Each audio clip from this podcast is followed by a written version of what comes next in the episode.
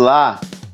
Que você tenha um dia com serenidade, um dia de aprendizado e realização.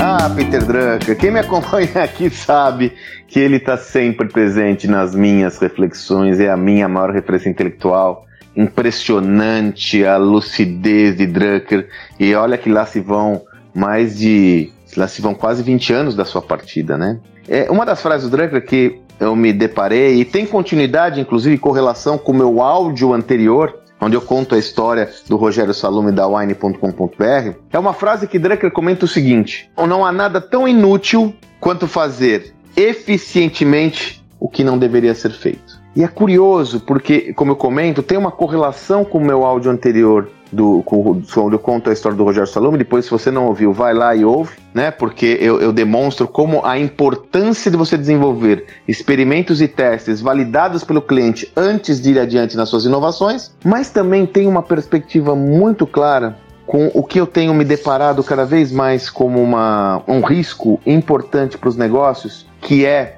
você investir no desenvolvimento grande de qualquer iniciativa que não seja validada com antecedência. Eu estava estudando para o nosso próximo livro de liderança e lá deparei com a história de uma organização que se especializou tanto, tanto, tanto, tanto no desenvolvimento do seu produto que construiu produtos que eram o estado da arte, só que o cliente não os utilizava. E veja que os líderes dessa organização colocaram a culpa em quem?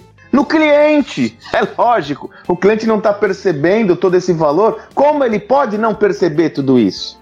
Olha que paradoxo. Eu desenvolvo um produto que é o estado da arte, só que ele fica na vala comum da obsolescência porque ele não é utilizado por quem mais importa. Como eu disse no áudio anterior, o salvo-conduto de qualquer projeto ou iniciativa é o receptor desse produto, projeto ou iniciativa, o seu cliente.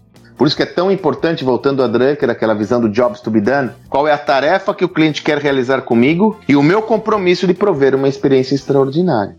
Porque senão, você corre o risco de ser um exímio construtor de produtos maravilhosos, são maravilhosos só para você. Ou seja, esse valor é relativizado porque ele não teve a avaliação de quem mais interessa para todos nós, que é o cliente. Fuja dessa armadilha. Saia desse risco. Observe atentamente o comportamento do cliente e suas tendências. Desenvolva projetos orientados a essa tendência. E antes que você evolua muito em cada desenvolvimento, valide a tese com o próprio cliente, para que a partir daí, num ciclo de aprendizado, você acelere e evolua constantemente. De novo, não há nada tão inútil quanto fazer eficientemente algo que não deveria ser feito. Eu trouxe um contexto de produto aqui orientado ao cliente, mas vale a sua reflexão sobre quais tarefas inúteis você tem feito, muito bem feita, mas que não tem valor algum. Aí é uma reflexão só sua. Espero que você tenha um excelente dia e até amanhã.